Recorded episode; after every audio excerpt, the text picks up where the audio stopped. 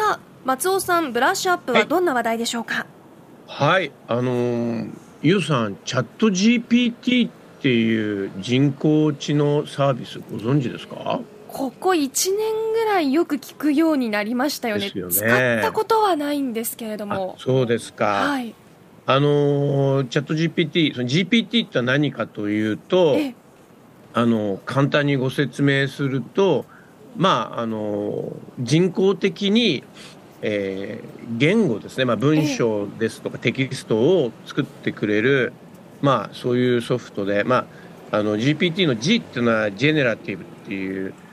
う意味ですね、まあ、言葉を作ったりするっていう意味で、はい、あと、まあ、P っていうのはプリトレインドってことで、まあ、事前に学習しているという、まあ、要は賢い、えー、文章作成ソフトっていうふうに考えていただければと思うんですが、はい。これあのテスラとかツイッターのオーナーとして知られますイーロン・マスクさんっていう、ええ、まあ、現代のスーパースター経営者がいますが、はい、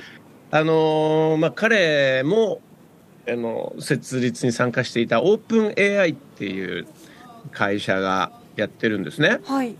であのさっき伊代さんが言われたようにちょっと前からね話題になってたと思うんですが、はいはい。あの今月新しくできたこのチャット GPT-4 っていう、まあえー、4世代目って言えばいいのかなそのソフトが大変あの劇的に優秀になりまして、でついこの間の話ですけれども、あの沖縄にあの琉球大学という国立大学ありますけれども、はいはいの琉球大学の卒業式が行われて、ええ。ー、まあ、そこで大学院のあの代表として、えーまあ、卒業式で答辞を読み上げた方がいらっしゃるんですが、はい、この方あの中国からあのいらっしゃる留学生の方だったそうで、うんうん、でこの人の答辞っていうのがチャット GPT を使って、えー、まあ作られたものだってことをご自身がその当時の中で読み上げたんですね。でこの外国人であるその自分が日本語の文章を書いたらやっぱりあの1日じゃなくてやっぱり数日間かかっちゃうんだけども、はい、これわずか数分間で書き上げることができた。ですよっていう種明かしもするっていうね。あちゃんと文章の中にその文言が入っているんですね。そうなんですよはい。ネタ元をちゃんと言いながら言ったというね話なんですが、はいはいはい、これ自体がもうねあの生きた修士論文のような形になってるという感じなんですがこれねあのまあこの4、4っていう機種が開発される前から、はい。あのアメリカをはじめとするいろんなところの例えば小説コンテストなんかで、この AI の作成したチャット GPT を使ったものがあのあまりに、えー、増えてて。で例えば主催者側がもうこのコンテストでやめようとか今世界中でこれにどう対応対応するかって一つの問題になってて。えー台湾とかだったかな？はもう AI を使ってあの学校の論文とか書いたらもうそれはあのカンニングと同じとみなすとかね、はい、うん、なんかまあ今その新しい対策に皆さん苦慮してるって感じなんですがいやこれどうどれぐらいのものかっていうのはね皆さんあの実際まだ使使われてない方は何何の話だろうと思われてるかもしれないから。チャット GPT に、はい、えっと、はい、まあ、この中国人の方は日本語訳をしてくださいっていうことだと思うんですけど、まあ、例えば、はい、日本人で答辞を任された人が答辞の文章を作ってくださいっていうふうに言うと、作ってくれるってことですか？そういうことです。例えばね、あのー、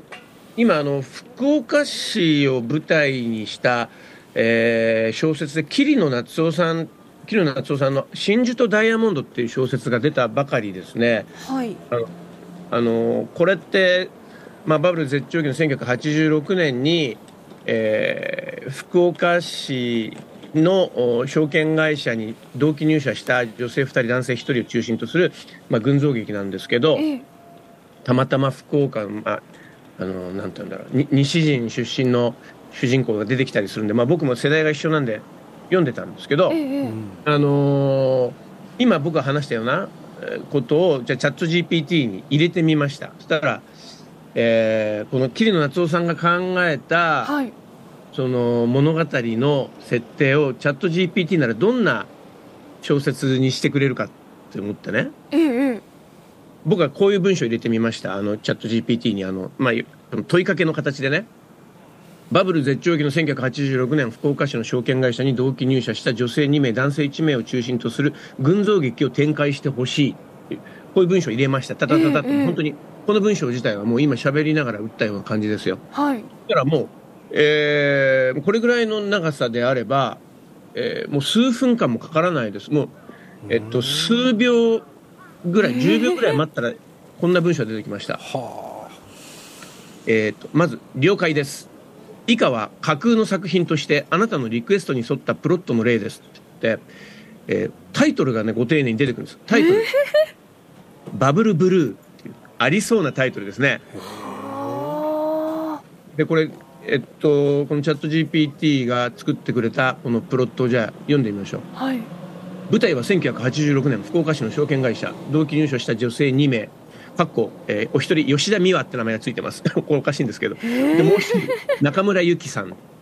男性1名山田健太っていうもっともらしい名前がついてますがこの3人は熾烈な競争と戦いながら次々と業績目標を達成していく。やがて彼らは同僚や上司たちとの人間関係に悩まされることになる。美和は周囲からマドンナと呼ばれるほどの美貌とスタイルを持つがその裏には厳しい過去があった。ユキは大学卒業後実家のクリーニング店を手伝っていたが自分の才能を試したくて証券会社に入社した。健太は学生時代にスポーツ推薦で大学に入学し卒業後は証券会社に入社したが身体能力を生かすことができないストレスからやがて酒に溺れるようになる。うわ細かい設定。彼らの周りには 上司や同僚たちのプライドや野心権力争いがから絡み合い次第に不穏な空気が漂ってくる。そしてバブル景気が絶頂を迎える中証券会社には巨額の投資が集まりそれに便乗しようとする者たちも現れるバブルブルーはバブル景気の崩壊を背景に若者たちが抱える青春の葛藤や成長を描いた群像劇ですって。もうなんか読んでるうちにもこういう小説があるような気がしちゃうんですよね。そう感じますね。いやもうちょっとね、あのー、じゃあこれ世の中どんどん変えていくんじゃないかと、まあ、実際、インターネットができて以来最大の発明じゃないかと。テキストを作るってこと自体が、あのー、ハードル高いとされていたんですが、うん、えー、あのえー、っていう感じでこれいろいろ倫理が問われたりしてるわけですよ。えこれでも小説もそうですけど音楽の世界にもこういうものが出てくるんじゃないですか？あのねチャット GPT って名前ではないんですが、えあのー、実はもう僕らこういうのを使っております。例えばデモテープを、はい。あのー、作るときに、ええ、今まで仮歌っていうそのなんて言うんでしょうね、うん、あのまあプロの方に歌ってもらう前の仮のメロディーっていうのをはい、あのまあ仮のボーカルっていうのをね、まあえー、誰に歌ってもらうかっていうので、まあ、その人探しっていうのはこれ一苦労だったんですけれども、うん、まあ、大体プロ志望の若者に、えー、ちょっとお安めの、あの謝礼をお支払いして歌ってもらうとかっていうのが多かったんですけどこれね今ねあの皆さんもお聞きになったことあると思うボーカロイドっていうのが全部やってくれるで最近はねボーカロイドよりももっと精度が高いと言われているシンセサイザー V っていうあの、はい、5年ぐらい前にできたあのソフトがあるんですがこれの最新バージョンは本当聞いててまあ人が歌ってるとしか思えない。である程度の細かい節回しは自分で勝手に予測してやってくれるっていうその AI 機能がついてて例えばこここであの息継ぎブレスが入るといいなってところでは入ってたりとか。すごい。細かいですね、ね、だから今あらゆる分野で同時進行的にうわーっとこの AI の精度の高い AI によるうんまあ人工生成物っていうのは溢れてきてるんですね。どう使いこなしていくかですよね、使うそういうことなんですよ。あのとなると人間何やるのっていう話で、はい、あのまあ今までそのなんて一生懸命お勉強してやったような知能労働みたいなものからなくなっていくような気もしますね。うん。むしろなんかこう昔からある体を使ってやるようなものとかの方が人間にしかできないことって多いんじゃないかなってこと。まあいろんな指揮者の方言ってますけど。ただね、まあ、とはいえチャット GPT あの、まあ、これ無料でやってるのがすごいんですがまだまだ精度も今一つでございまして、例えば僕さっきあの戯れに武田伊代って名前入れてみました。武田伊代さんは日本の作家小説家 1978年、えー、福岡県出身って出てきて、えええー、社会派テーマを扱いな扱いながらもサスペンスやミステリーの要素を含んだものが多く